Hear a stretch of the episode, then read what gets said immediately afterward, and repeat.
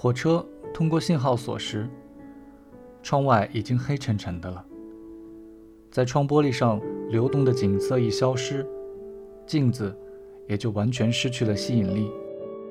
尽管叶子那张美丽的脸依然映在窗上，而且表情还是那么温柔，但岛村在他身上却发现他对别人似乎特别冷漠。他也就不想去开视那面变得模糊不清的镜子了。约莫过了半小时，没想到叶子他们也和岛村在同一个车站下了车，这时他觉得好像还会发生什么同自己有关的事似的，所以他把头转了过去。从站台上迎面扑来一阵寒气，他立即对自己在火车上。那种非礼行为感到羞愧，就头也不回地从火车头前面走了过去。男人攥住叶子的肩膀，正要越过路轨的时候，站务员从对面扬手加以制止。转眼间，从黑暗中出现一列长长的货车，挡住了他俩的身影。前来招来顾客的客栈掌柜。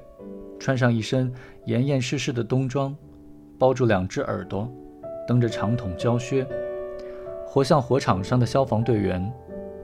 一个女子站在候车室窗旁，眺望着路轨那边。她披着蓝色斗篷，蒙上了头巾。由于车上带下来的暖气尚未完全从岛村身上消散，岛村还没有感受到外面的真正寒冷。他是第一次遇上这雪国的冬天，一上来就被当地人的打扮吓住了。真冷的要穿这身衣服吗？嗯，已经完全是过冬的装束了。雪后放晴的头一晚特别冷，今天晚上可能降到零下嘞。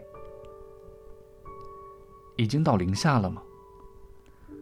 岛村望着屋檐前招人喜欢的冰柱。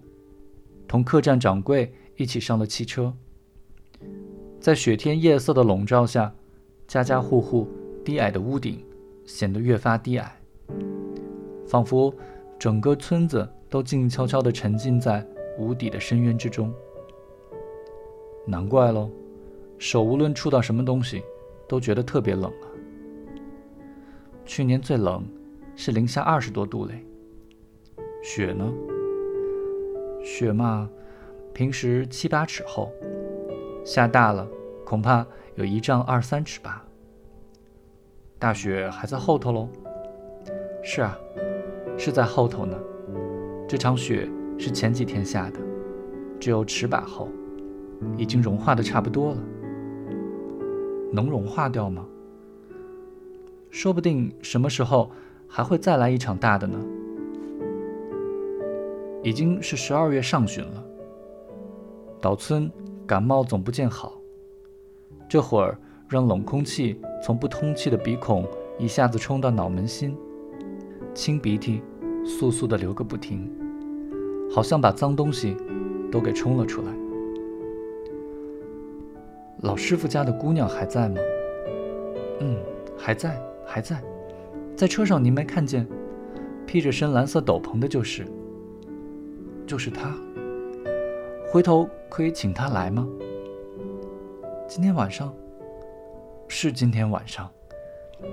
说是老师傅的少爷坐末班车回来，他接车去了。在木槿镜中看到叶子照拂的那个病人，原来就是岛村来会晤的这个女子的师傅的儿子。一了解到这点，岛村感到仿佛有什么东西掠过自己的心头。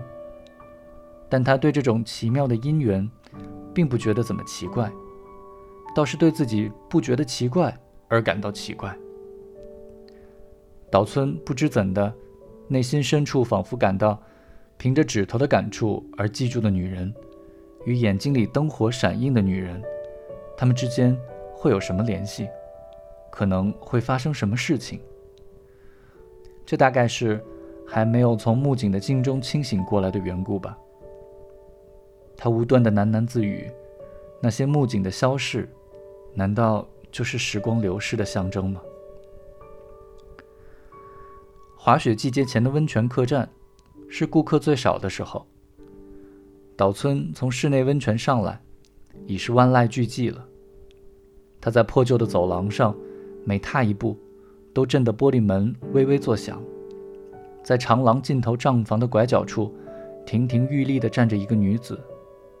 他的衣服下摆铺展在乌亮的地板上，使人有一种冷冰冰的感觉。